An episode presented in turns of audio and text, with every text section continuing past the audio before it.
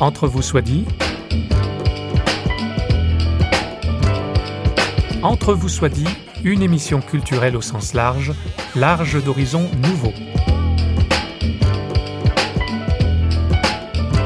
Avec vous, François Sergi, pour une demi-heure en compagnie d'un ou d'une invitée. Aimer sans dévorer, la joie imprenable, le pardon originel, s'initier à l'accompagnement spirituel, voilà dans le désordre et sans être exhaustif les divers ouvrages dont Lita Basset est l'auteur, tous édités chez Labor et Fides ou chez Albin Michel. Théologienne, mais avec un bagage en philosophie, Lita Basset est pasteur, connue pour ses conférences et sa volonté de renouveler l'approche biblique et théologique, rejoignant ainsi un large public.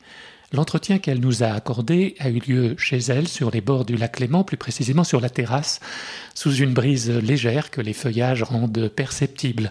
Le souffle va où il veut, et d'ailleurs l'un des derniers ouvrages de notre invité, un livre d'entretien avec Rosette Politi sous le feu des questions de Serge Mola. Tout ce qu'écrit Lita Basset s'enracine dans son expérience. C'est entre vous soit dit encore et toujours ce qu'elle confesse à notre micro. Lita Basset.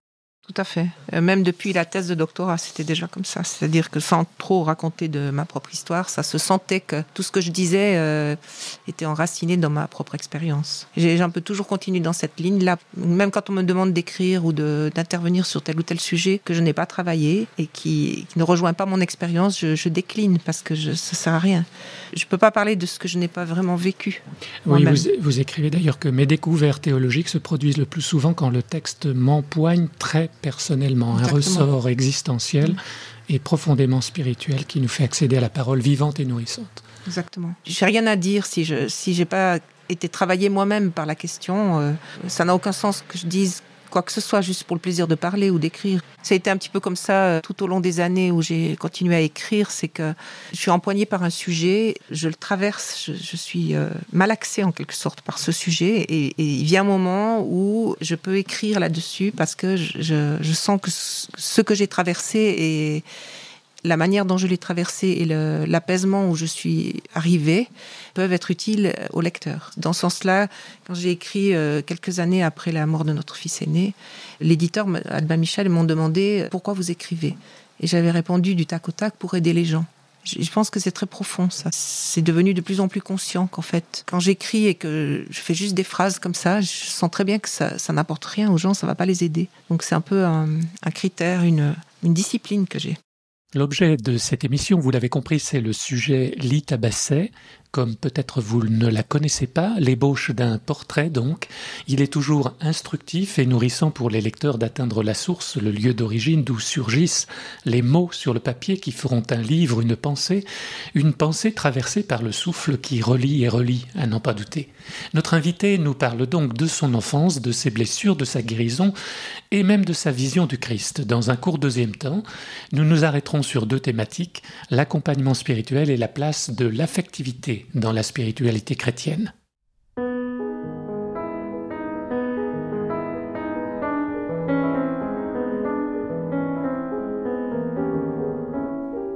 Je suis née à Rayatea, dans les îles sous le vent, et puis euh, ai vécu jusqu'à l'âge de 10 ans euh, à Tahiti même, où mes parents étaient missionnaires, mon père était pasteur.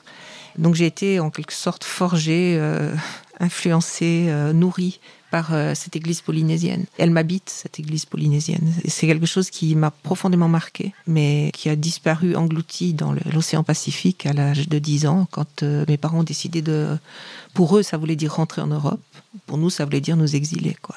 Donc c'est vrai que ça a été euh, une assez grande cassure. donc c'est un peu une époque de ma vie qui est restée très déconnectée jusqu'à il n'y a pas longtemps, puisqu'il m'a fallu 40 ans pour y remettre les pieds.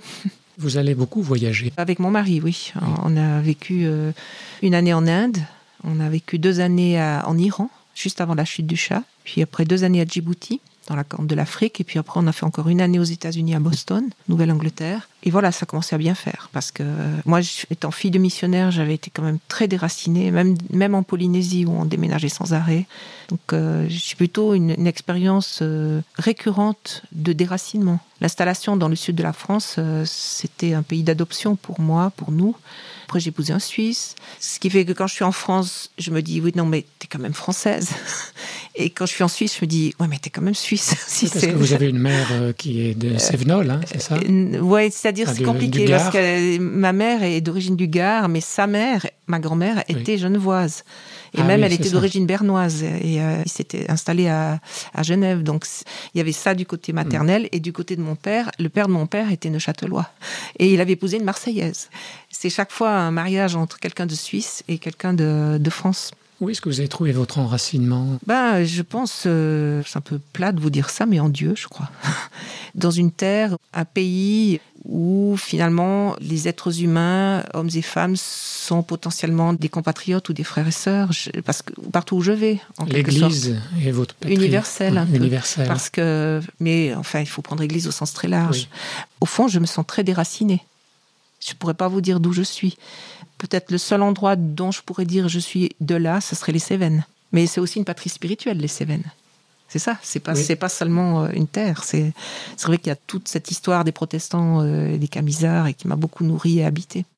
L'un des premiers postes pastoraux de l'Itabasset fut la paroisse de Champel de l'église protestante de Genève. Elle nous en parle avec bonheur mais surprise. Écoutez plutôt. Oui, c'était un lieu extraordinaire au niveau communautaire. Dans ce livre, Le souffle va où il veut, mm.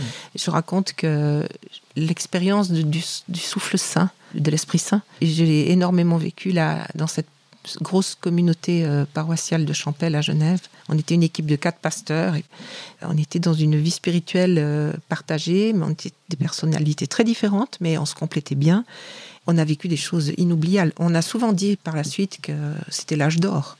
Où se situe le passage à vide, le moment euh, de votre traversée euh, Curieusement, en même temps. En même temps? C'est ça. Hein. C'est ah drôle comment on peut vivre des choses totalement euh, qui ont l'air contradictoires.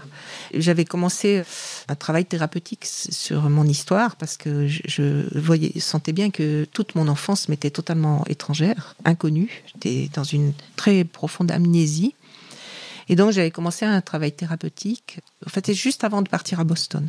Donc, les années de ministère pastoral à Champel, c'était en même temps mes pires années au niveau de, ce que j'appelle la descente aux enfers, parce que j'ai dû descendre dans des souffrances euh, indescriptibles de, de, mon enfance, ma petite enfance. Mais la vie communautaire euh, était tellement intense et tellement enrichissante.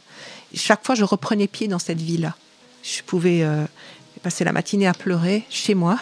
J'allais à la paroisse à partir de 2 heures l'après-midi, j'avais des programmes jusqu'au soir et j'étais une autre femme. C'était impressionnant. Ça vous aidait à tenir aussi? Complètement.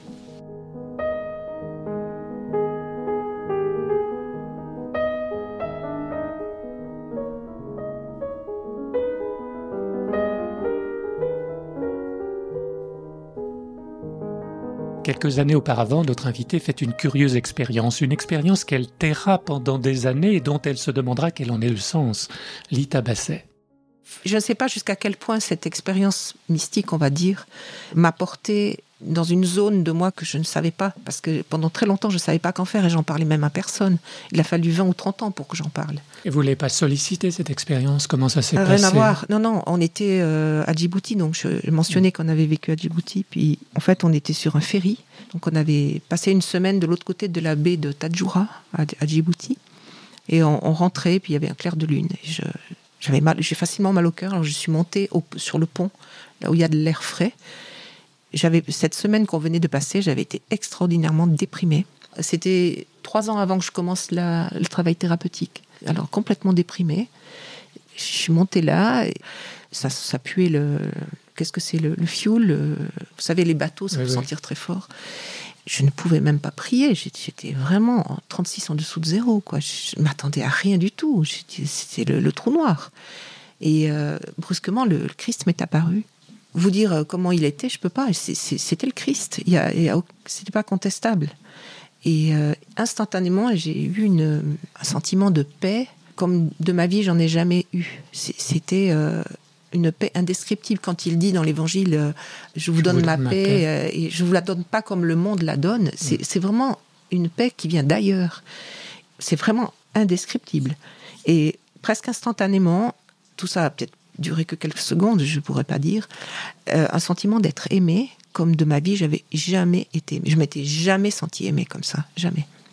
Et c'était pas euh, l'amour universel qui se répand sur la création ou je sais pas quoi. C'était moi. Hein. C'était vraiment une rencontre hyper personnelle avec moi tel que j'étais, dans l'état où j'étais ce jour-là. Et un amour sans fond, inconditionnel, d'une profondeur je ne peux pas le décrire. C'est comme et ça, vous allez le garder en réserve pour plus tard. Bah, ça c'était complètement stupéfiant. J'avais jamais rien vécu de cet ordre-là, et j'ai jamais compris. Je n'ai pas compris pendant des dizaines d'années à quoi ça servait, pourquoi j'avais vécu ça, et quel était le but de cette expérience qui m'avait été donnée de faire. Et j'osais même pas en parler. Ça, c'est aussi très intéressant. J'osais même pas en parler. On vous aurait pris pour une folle oui, ou c'est ça On vous aurait pas pris au sérieux Sincèrement, euh, comme euh, après, je n'ai fait que des dégringoler euh, dans les abîmes, j'ai souvent repensé à, cette, à ce qui m'était arrivé là, et peut-être que ça m'a tenu en vie, en fait, parce que c'était comme si euh, il m'avait été révélé euh, ce vers quoi j'irais, mais en passant par des affres, et pendant longtemps. Donc euh, ça m'a peut-être maintenu en vie pendant toutes ces années d'enfer dont j'ai parlé là, où j'ai dû aller regarder en face ce qui m'était arrivé dans, mon enfance. Il y a des souffrances qui pèsent des tonnes. Et pour ne pas que tout espoir nous abandonne, on joue le rôle de celui pour qui tout va bien.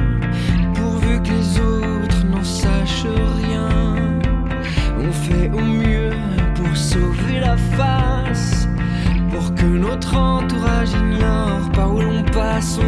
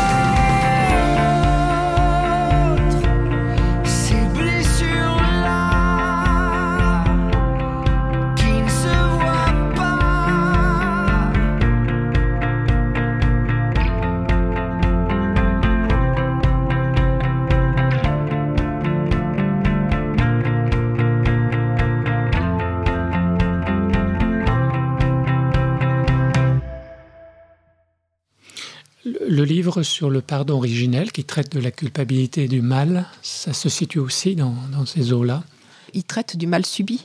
Oui. Euh, c'est-à-dire que j'avais commencé par euh, vouloir faire une thèse sur la culpabilité parce que ça, me rongeait depuis des années. Et puis, euh, comme j'avais commencé en même temps la démarche thérapeutique, psychanalytique, à un moment donné, ça s'est complètement bloqué et je ne pouvais plus rien faire sur ce sujet. Donc j'ai mis tout ça sur une étagère et j'ai attendu deux ans. J'ai pensé que peut-être je j'écrirais jamais cette thèse. Mais quand je l'ai repris, ce travail, ça s'est imposé que c'était pas la culpabilité, mais c'était le mal subi. Sous cette immense culpabilité qui m'obsédait, me, hantait, euh, j'ai découvert euh, des blessures et des traumatismes euh, dont j'avais pas une idée avant. Et donc ce, ce sujet de thèse s'est transformé en travail sur l'histoire de Job en particulier, les psaumes, enfin, tout cette détresse, cette souffrance injuste qui s'abat sur les humains et dont il s'agit d'émerger. Et c'est devenu vraiment ça le, sujet de la thèse. La question du comment, à la fin de cette histoire, arriver à pardonner à Dieu, si on pense que c'est Dieu qui nous a envoyé mm. ça, pardonner à la vie d'être ce qu'elle est, pardonner à soi-même d'avoir vécu ce qu'on a vécu, pardonner aux autres du mal qu'ils nous ont fait, etc. Tout ça est venu vraiment en fin de parcours. Et ça, ça c'est resté constant tout au long de ces années, c'est que je reste convaincue que le, la base de tout, c'est la blessure, c'est le, mal subi. Et que c'est ce dont nous avons le plus de peine à nous relever, en fait. Et tout le reste, le repli sur nous-mêmes, qu'on appelle traditionnellement le péché, c'est-à-dire la non-relation à l'autre, grand A, petit a, tout ça, la culpabilité, etc., sont des conséquences, si on veut. C'est un enchaînement. Mais au départ, le christianisme a beaucoup trop fait comme s'il n'y avait pas la blessure au départ, le mal subi qu'on subit dès, dès la naissance. Plus j'ai vieilli, plus j'ai accompagné des personnes, plus j'ai travaillé les textes aussi, plus ça me saute au visage.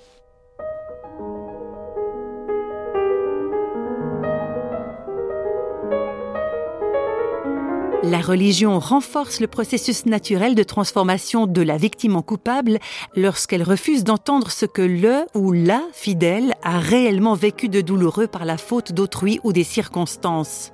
Elle encourage la propension naturelle à s'accuser soi-même de la faute d'autrui et du malheur lorsque, minimisant ou niant le sentiment de culpabilité, elle annonce une grâce toute puissante libératrice et que, constatant la persistance de la dépression et des sentiments de culpabilité, en rend les fidèles responsables.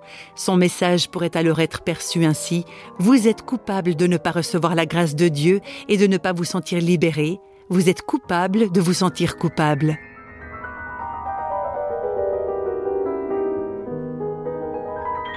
Vous êtes toujours à l'écoute de Entre vous soit dit, une émission proposée par Radio Réveil et avec nous Lita Basset dont on vient d'entendre un extrait de l'un de ses nombreux ouvrages, extrait tiré de Culpabilité, paralysie du cœur aux éditions Labor et Fides.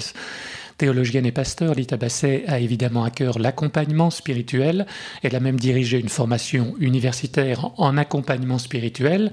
Il en était tiré un livre, S'initier à l'accompagnement spirituel, 13 expériences en milieu professionnel. C'est un ouvrage collectif sous sa direction publié en 2013. Lita Basset dit à notre micro quelques mots sur ce qui distingue l'accompagnement spirituel de la relation d'aide dans l'accompagnement spirituel, tel que je le comprends moi, hein, je dis toujours on n'est pas deux mais trois. Il n'y a pas moi qui sais et qui vais vous aider parce que vous avez de la peine et puis je vais, je vais vous accompagner pour vous, aider, etc. C'est plutôt l'idée que ensemble, on va cheminer à partir de là où vous êtes en ce moment, vous, et comment d'une fois à l'autre, on va pouvoir ensemble trouver un chemin de vie trouver un sens à cette vie qui s'est comme bloquée pour vous, et on va être en demande, autant vous que moi, de ce tiers, je mets un T majuscule, ou on peut l'appeler comme on veut, ce tout autre, ce vivant, grand V, il y a différentes façons de le dire, qui précède ce cheminement et qui est constamment là dans ce cheminement. On n'est pas deux mais trois. Et c'est clair, c'est explicite. La personne, elle le sait. Elle va s'adresser à moi en connaissance de cause. Pour ceux qui ne croient pas Alors, il y a beaucoup de gens qui sont en recherche, en fait. En recherche de sens dans leur vie. Très souvent, ils ont eu euh, des rudiments de catéchisme ou ils ont eu des expériences avec l'Église, puis ça s'est pas très bien passé. Puis ils sont restés sur quelque chose d'assez mort, d'assez stérile ou d'assez même toxique.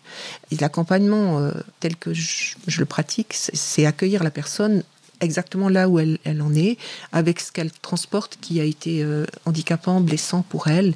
Elle fait des découvertes au fil du temps de peut-être que la Bible c'est tout à fait autre chose que ce qu'on avait cru, que ce qu'on lui avait inculqué. Et elle fait des expériences spirituelles au fur et à mesure qui montrent une fois de plus que le souffle, souffle, le, souffle va où il veut ou que l'esprit souffle où il veut il n'est pas le monopole de la personne qui accompagne au nom de l'évangile, par exemple Moi, je suis tellement nourrie par les expériences spirituelles que les gens me racontent. Et, ça peut être des gens qui n'ont pas du tout une, une étiquette chrétienne, mais peu importe. C'est des gens qui sont en quête de vérité, de leur vérité profonde, qui sont en quête de, de vie, vraiment. Je suis le chemin, la vérité et la vie, et qui cheminent vers cette vie. Les anecdotes, les, rêves, les histoires, les événements que me racontent euh, les personnes que j'accompagne m'éblouissent m'édifie, je veux dire, dans le sens que ça me construit moi-même. Et quand on parle de vie, c'est pas la vie avec un grand V, euh, C'est la vie en abondance. C'est la vie qui, oui, ça au quotidien. Oui, mais qui fait bon vivre, mais qui fait bon vivre. Voilà, cette vie dont Jésus parlait quand il disait la vie en abondance. C'est quand même cette vie qui est d'autant plus intense que les relations humaines sont intenses et vivantes et, et harmonieuses et riches. Donc vous aidez la personne à avancer vous-même tout en avançant. Mais moi j'avance aussi toujours. C'est pour ça que euh, vous me posiez la question de la relation d'aide. C'est que c'est c'est pas la relation d'aide, c'est beaucoup plus un compagnonnage, je dirais. Et ça c'est très fort pour beaucoup de personnes. La personne vient pas chercher un gourou ni euh, un thérapeute qui va lui l'orienter vers là où euh, où ça serait bien pour elle parce que je dis toujours que je ne le sais pas ce qui est bien pour elle pas plus qu'elle ne le sait, on va le chercher ensemble. C'est ça. Il y a cette dimension de, du mystère, mais qui est clairement dite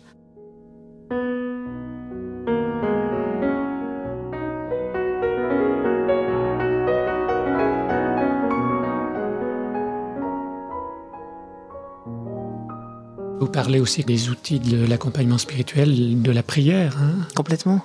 C'est très important, à mon avis, de, dire à la personne que on, va se quitter aujourd'hui, maintenant, on va pas se revoir pendant une semaine, peut-être deux semaines, ou peut-être trois ou un mois, mais euh, je vous garde dans ma prière. Je vous garde dans mon cœur et je vous porte dans ma prière. Et ça, combien de personnes disent que c'est tellement important, tellement précieux. Je le sais aussi par expérience, parce que dans ces années que j'ai vécues qui étaient horribles, j'avais mon thérapeute, mon psy, un accompagnement spirituel aussi, mais j'avais des personnes qui priaient pour moi, notamment dans une communauté de sœurs que j'aime beaucoup, à Grandchamp, dans le canton de Neuchâtel. J'avais deux sœurs dont je savais qu'elles priaient pour moi tous les jours. Bah, qu'est-ce que ça m'a tenu? Il y a eu des, franchement des périodes où j'étais tellement proche de la mort. Mais de savoir que ces deux sœurs-là priaient pour moi tous les jours, ça faisait juste toute la différence.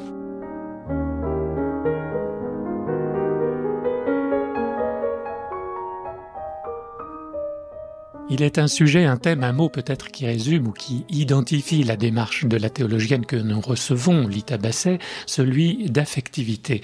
Notre invitée l'a dit en introduction à cet entretien, elle ne parle et n'écrit pour les autres qu'en lien avec son expérience, son vécu et donc son ressenti. C'est la marque de fabrique de tous ses ouvrages, l'affectivité, la voix royale, selon le dire de Lita Basset, que le souffle, l'Esprit Saint, emprunte pour nous rejoindre et nous faire avancer sur le chemin de la vie. En conclusion, nous écoutons notre invité exprimer avec conviction les ressorts spirituels de l'affectivité. Je voulais faire intervenir la dimension spirituelle de l'affectivité. Donc en disant le mystère, ça nous ouvre à la spiritualité. Est-ce que l'affectivité est porteuse de plus grand qu'elle. C'est-à-dire qu'il y a une façon de parler de l'affectivité qui aplatit. Eh ben, on est en colère, c'est la colère, point. Alors voilà comment on fait quand on est dans la colère, etc. Ou bien la tristesse, bon, c'est dû à ceci, alors on va faire cela. Les émotions aussi, il y a des livres entiers sur les, beaucoup de techniques, etc. Et ce que j'ai voulu faire à travers ce numéro, c'est sensibiliser à la dimension mystérieuse de l'affectivité, c'est-à-dire que l'Esprit Saint, le souffle, le souffle d'amour, le souffle saint, euh, ne cesse de travailler cette affectivité. On ne peut pas dire jusqu'ici c'est affectif, à partir de là c'est spirituel. C'est l'articulation avec le corps. C'est sans arrêt. c'est voilà. La pensée. Exactement. On sait très bien que nos émotions, nos sentiments sont étroitement liés à nos sensations corporelles. Maintenant, on le sait. Et comme Paul dit, ne savez-vous pas que votre corps est le temple de Dieu, le temple du souffle saint Eh bien, ça va vraiment dans le sens de qu'on est travaillé par le souffle saint, y compris dans nos émotions, nos sentiments. Et, pourquoi le christianisme, l'Église a tellement ah bah bridé ça? Ah, il y a eu ce rejet du corps effarant, ce qui est totalement paradoxal puisque le christianisme est la religion de l'incarnation. Donc, d'une part, on disait que Dieu s'était incarné en Jésus, mais surtout, il fallait pas que nous, on ait un corps. Ça, c'était vraiment un dérapage épouvantable. Je crois que ça a fait beaucoup de tort. Moi, j'ai écrit un article dans ce numéro-là, personnellement, qui justement euh, essaye de montrer, à travers l'affectivité de Jésus, comment il vivait ses propres émotions, ses propres affects, ses propres sentiments, et comment tout cela été travaillé par le souffle saint et à quel point ça peut être enrichissant pour nous, lecteurs, aujourd'hui, ou auditeurs de l'Évangile, de voir comment euh, toute cette vie affective est une voie royale qu'emprunte le souffle saint pour nous rejoindre et pour nous faire avancer. On vit une spiritualité qui est trop cérébrale, c'est ça, trop intellectuelle. L'un des intervenants sur le livre sur l'accompagnement spirituel, euh, Lucia Kanata Lehmann, le plus grand chemin que l'être humain doit accomplir sur Terre est celui allant de sa tête à son cœur. Oui. Et en fait, l'Esprit Saint, le souffle euh, dont vous parlez, n'agit que au très fond de notre être. Il faut qu'on soit remué. Et dans toutes les dimensions de notre être, absolument. Et ce que faisaient déjà les auteurs bibliques. On fait que le chemin à moitié, généralement, c'est ça. Mais en Occident, parce que si on regarde les textes bibliques, le corps est constamment impliqué. Si on regarde les psaumes, le corps et les sentiments sont constamment impliqués. Mais tout, vraiment toute la Bible hébraïque, mais même encore le Nouveau Testament. Oui, on n'est pas encore remis de ces 20 siècles d'évacuation du corps et de toutes les manifestations affectives à travers le corps. J'ai fait un pas vers le silence,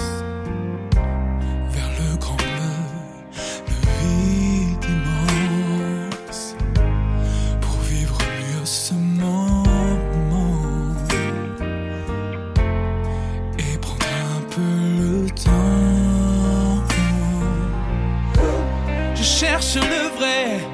Et le sens, retrouver le beau, l'innocence,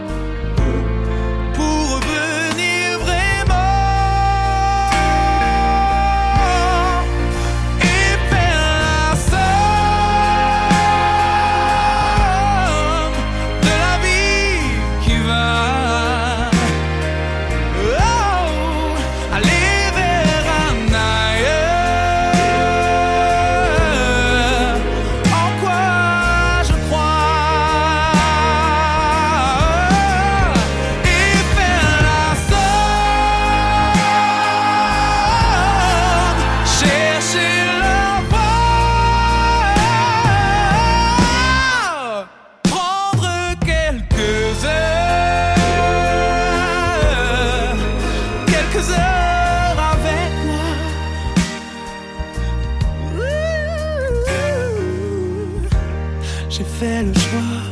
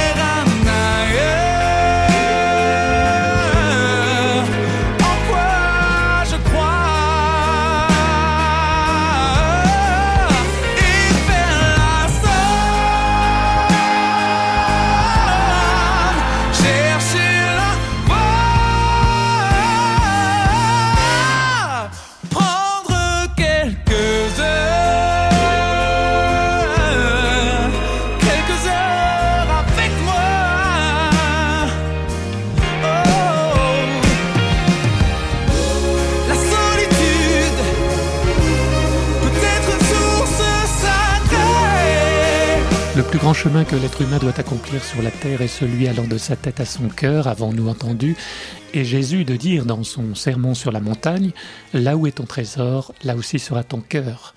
Le cœur, centre de l'intériorité, de la volonté, de l'affectivité, où Dieu nous rejoint par son esprit, son souffle, ce souffle qui fait battre notre cœur. Merci à Lita Basset de contribuer à ce recentrement sur l'essentiel dans le témoignage et l'écriture. Au revoir et à bientôt d'entre vous soit dit, une émission dont la programmation musicale a été assurée par Stanislas Piaget et qui est signée Radio Réveil.